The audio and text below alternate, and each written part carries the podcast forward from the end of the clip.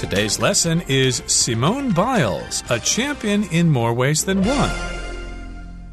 Hi, everybody. Welcome to our program. My name is Roger. And my name is Helen. And today we're talking about a gymnast from the United States by the name of Simone Biles. And she is a champion in more ways than one. She did make the news quite recently because she was kind of semi retired there for a while, but she has come back and she's done quite well. Right. So a gymnast is somebody who is really good at gymnastics. And gymnastics is a sport or an exercise that requires a lot of strength, skill, and physical control. So Simone Biles is a famous gymnast and she's been in a lot of competitions. She's won a lot of medals and awards. And today we're going to look at why she is a champion in more ways than one. Here, the phrase in more ways than one simply means in many ways. It's another way of saying not only in one way, in many ways. Right. So, for example, I could say that uh, I have found studying Japanese to be quite difficult in more ways than one. You not only need to learn all the vocabulary, but you need to learn the writing system, and the grammar is kind of weird. It's unusual. So, yes, it's difficult in more ways than one. But uh, here, Simone Biles is a champion in more ways than just one. And we'll find out what those different ways are as we begin our lesson. Let's listen to the first part, and we'll come right back. Simone Biles, a champion in more ways than one. She sprints down a runway, leaps off a springboard, does two complete flips in the air, and then lands on her feet. The crowd roars with applause. It's the first Yurchenko double pike ever completed in international competition. But for Simone Biles, it's just one of many triumphs in a gymnastics career filled with them. 大家好，第一部分我们来看标题片语 "in more ways than one"，它的意思是在很多方面，或是不只是这样。例如，Having a good attitude at work can benefit you in more ways than one。拥有好的工作态度，在许多方面都对你有好处。又或者说，Wearing proper shoes can help your body in more ways than one。穿适合的鞋子，在很多方面都有益你的身体。接下来是 applause。 它是名词，指的是掌声、喝彩，也可以是称赞的意思。例如，The applause for the singer's performance lasted for five minutes。给那位歌手表演的掌声持续了五分钟之久。或是，The audience broke into wild applause as the contest winner was announced。当比赛获胜者宣布时，观众爆出热烈的喝彩。再来看到名词 triumph，它的意思是杰出的成就或是胜利。 例如，The athlete's greatest triumph was winning an Olympic gold medal。那位运动员最大的成就就是赢得一面奥运金牌。再看一个例子，After the battle, the soldiers marched back to camp in triumph。战争之后，士兵们凯旋行军，回到军营。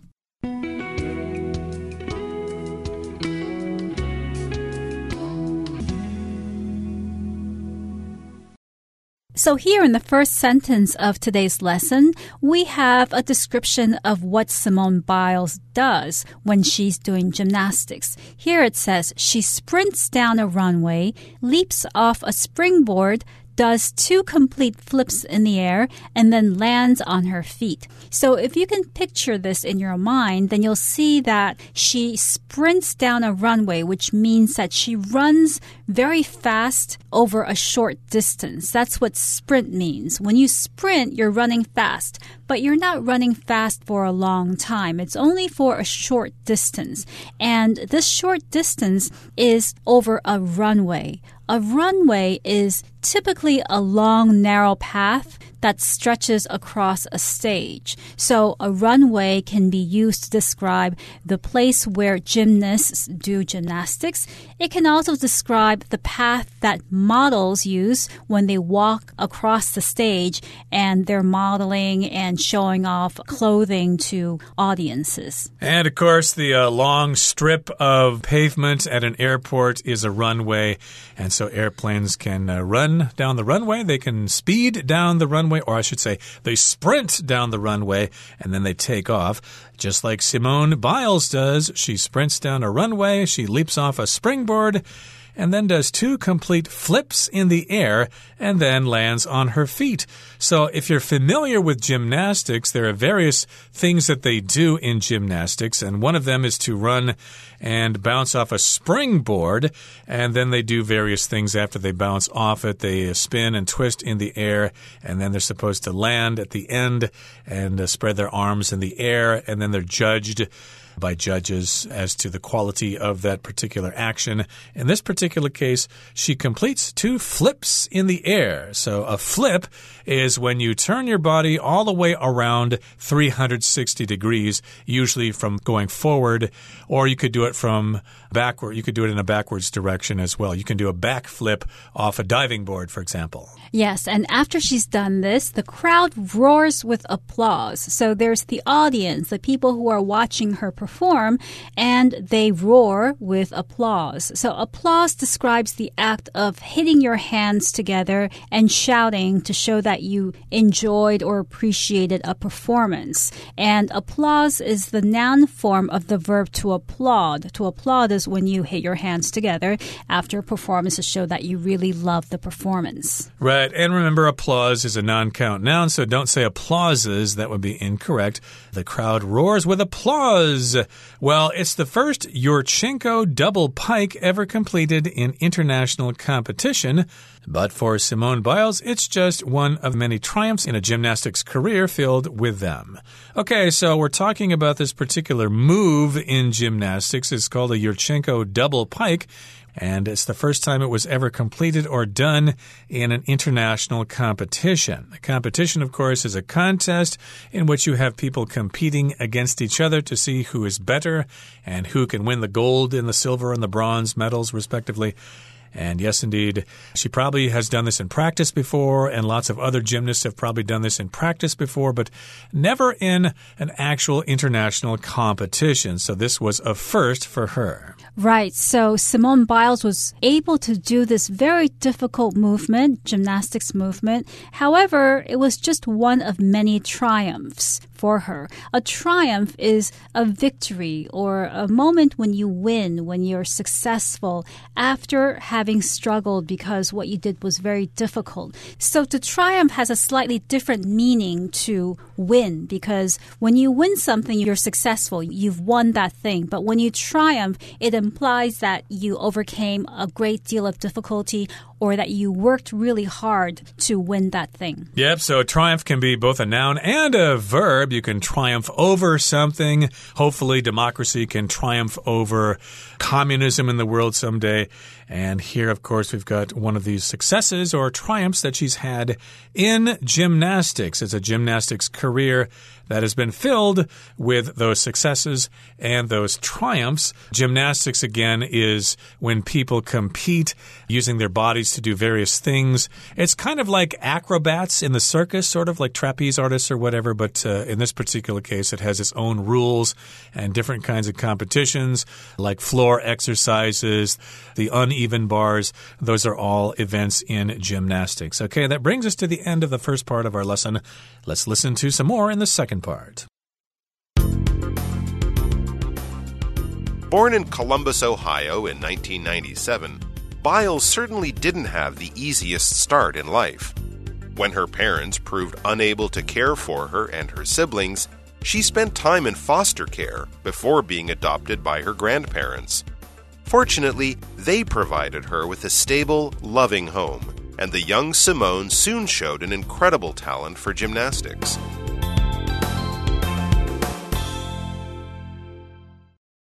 第二部分，我们看到形容词 foster 这个字的意思是寄养的或是代养的。例如，The orphan was placed with a foster family。这位孤儿被安置到一个寄养家庭。或是，Kathy has lived with her foster mother since she was little. She barely has memories of her biological parents. Kathy 从很小就和她的养母生活在一起了。她对她的亲生父母几乎没有记忆。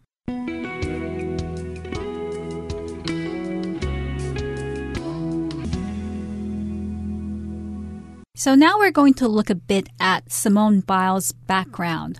Born in Columbus, Ohio in 1997, Biles certainly didn't have the easiest start in life. So here, the sentence implies that Biles had a difficult childhood. When her parents proved unable to care for her and her siblings, she spent time in foster care before being adopted by her grandparents. So Biles was adopted by her grandparents because her parents were unable to take care of her and her siblings. Siblings refer to one's brothers and sisters. So your brothers and sisters are your siblings. So Simone Biles wasn't an only child. She had siblings, and their parents weren't able to take care of them. So eventually, they were adopted by their grandparents. But before they were adopted by their grandparents, they were placed in foster care. Right. Foster care is when children, usually orphans, live with strangers, and these people volunteer to take care of these kids. You might uh, have foster parents, for example. My first roommate in university was raised in foster homes. His parents died when he was quite young, so he had to live in foster homes for a while before he uh, was able to go to university. And in this particular case, she did have to live in foster homes for a while, but then her grandparents adopted her, and fortunately, good for her, they provided her with a stable, loving home, and the young Simone soon showed an incredible talent for gymnastics. So it is important when you're growing up to have a stable home life. Even if you don't, you could still become successful, but it's probably easier if you have a stable home life.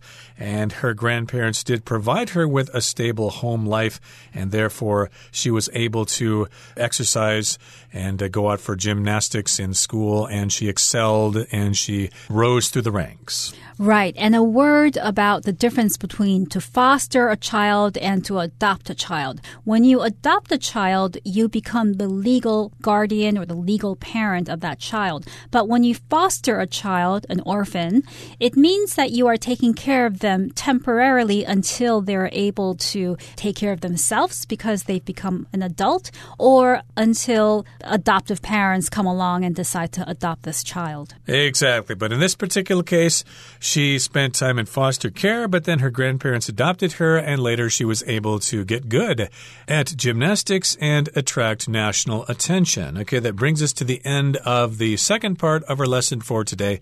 Let's listen now to the third part, and we'll wrap things up. After starting her gymnastics journey in elementary school, Biles quickly rose through the ranks of competitive gymnastics taking part in her first elite competition at just 14 years old. Just a year later, she competed at the 2012 U.S. National Championships, where her outstanding performance earned her a spot on the U.S. junior national team. In 2013, she began participating in senior competitions, and before the year was over, she had already won her first all around championship at the World Championships in Antwerp, Belgium.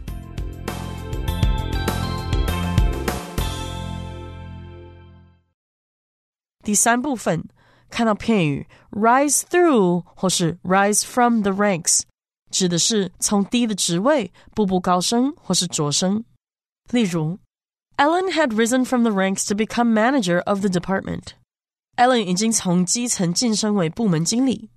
下一个一样是片语 take part in 名词或是动词 ing，指的是从事或是参与。例如 Tom has been a lot happier since he took part in sports at school. Tom 自从参加学校的体育活动后，变得开心许多。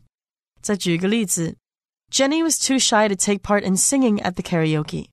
Jenny 因为太害羞而不敢在卡拉 OK 一同高歌。再来介绍形容词 elite，指的是精英的或是最优秀的。举例来说，The government sent an elite unit of soldiers to capture the leader of a terrorist group. 该政府派出一支精锐军队去追捕恐怖集团的首领，或是 The university is considered one of the elite schools for science and engineering。那所大学被认为是科学工程的精英学校之一。最后来看到 championship 这个名词有锦标赛、冠军赛或是冠军头衔的意思。举例来说，The snowboarding championships will be shown on TV tomorrow afternoon。 明天下午电视将会转播单板滑雪锦标赛。最后一个例子，The championship game is tonight. It's the last game of the season. 冠军赛就在今晚，是本季的最后一场比赛。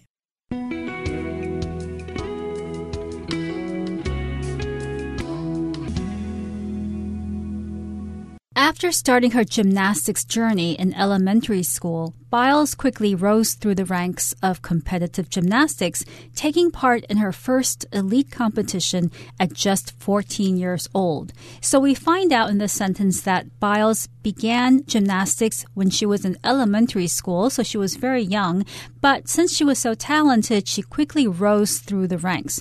Rose through the ranks here refers to how somebody advances in an organization, or in this case, in a school or a school gymnastics team, because one is very talented and works very hard and uses one's own efforts to become successful. So I could say, as an example, that Jim rose through the ranks to become the director of the company. So Jim used to be just a lowly clerk or he didn't have a very high position, but he was able to rise through the ranks and become director of the company. Yeah, this is similar to the phrase to climb the corporate ladder, which means you get an entry level position and you work in the mailroom for a while or something, and then you work in sales, and gradually you get more and more promotions, and eventually you're a top manager, maybe even the vice president or even the CEO. Who knows? You could climb the corporate ladder.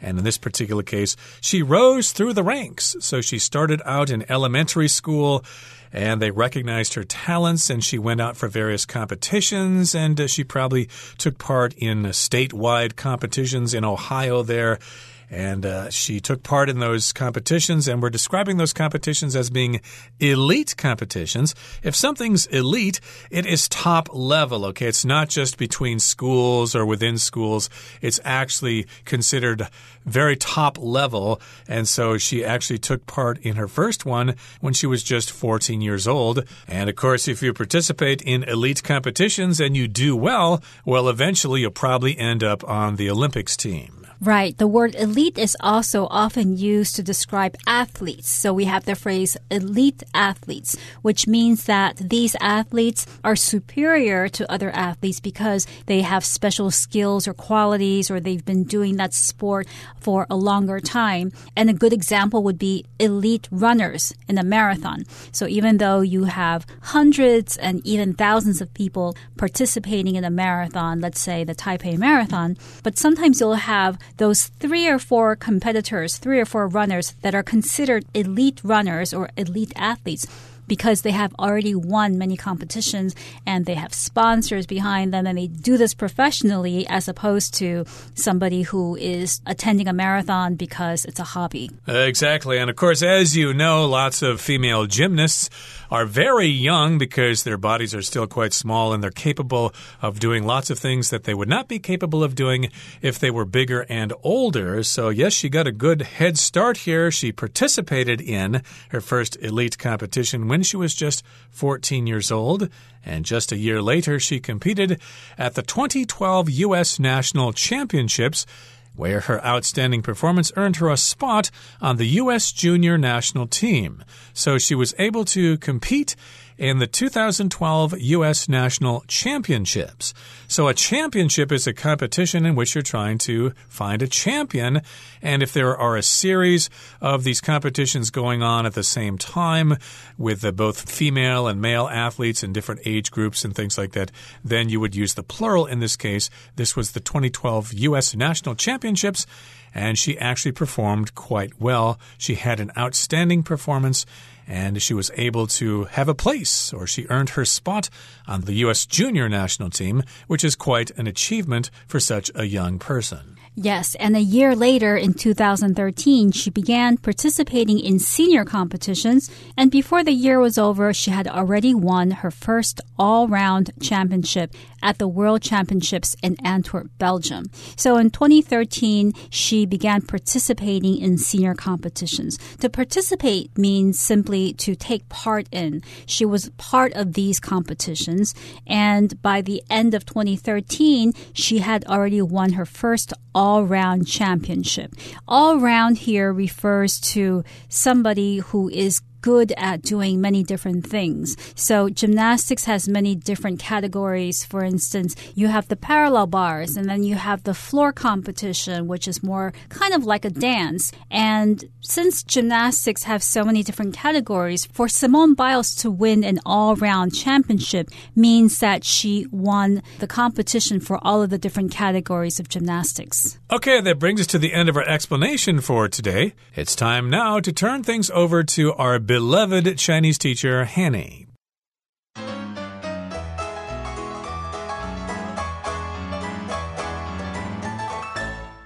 各位同学，大家好，我是 Hanny。我们来看今天的文法重点。课文第二部分提到，Simone Biles 的生活起步并不容易。当他的父母无法照顾他和他的手足时，他曾在寄养家庭度过一段时间，之后才被他的祖父母收养。好，文中是用到 care for 来表达照顾。那我们来整理它的不同意思。第一个呢，就是课文用法，它可以表达照顾啊、照料或是供给所需。举例来说，Who's caring for your children while you are at work？你工作的时候是谁在帮你照顾小孩的呢？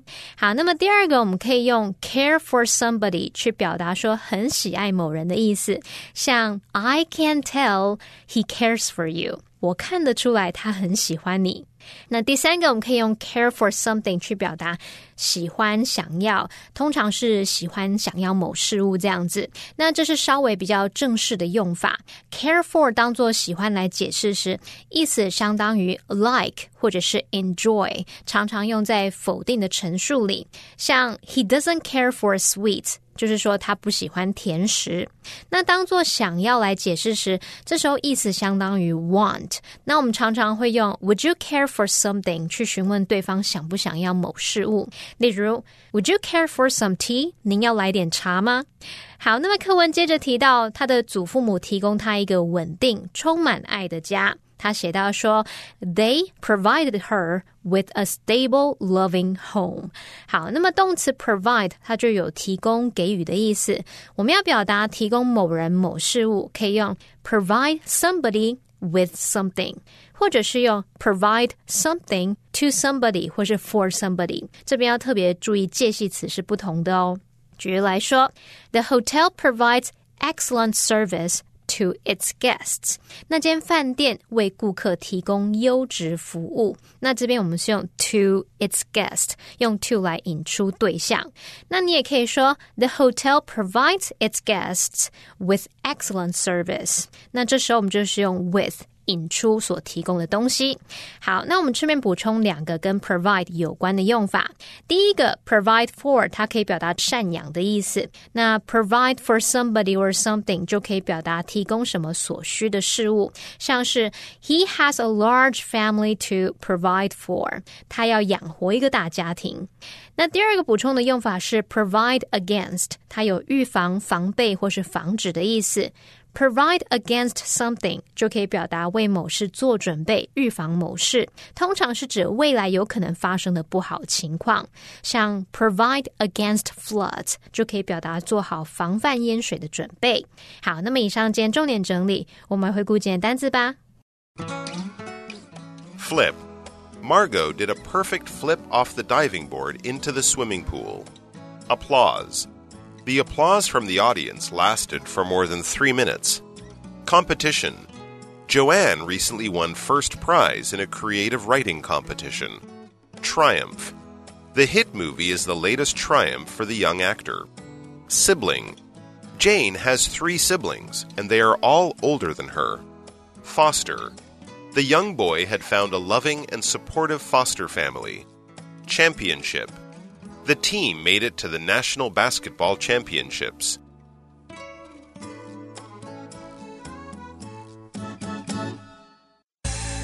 Well, that brings us to the end of another edition of our program, and please make sure you join us again next time. From all of us here, I am Roger. I'm Helen. See, you next time.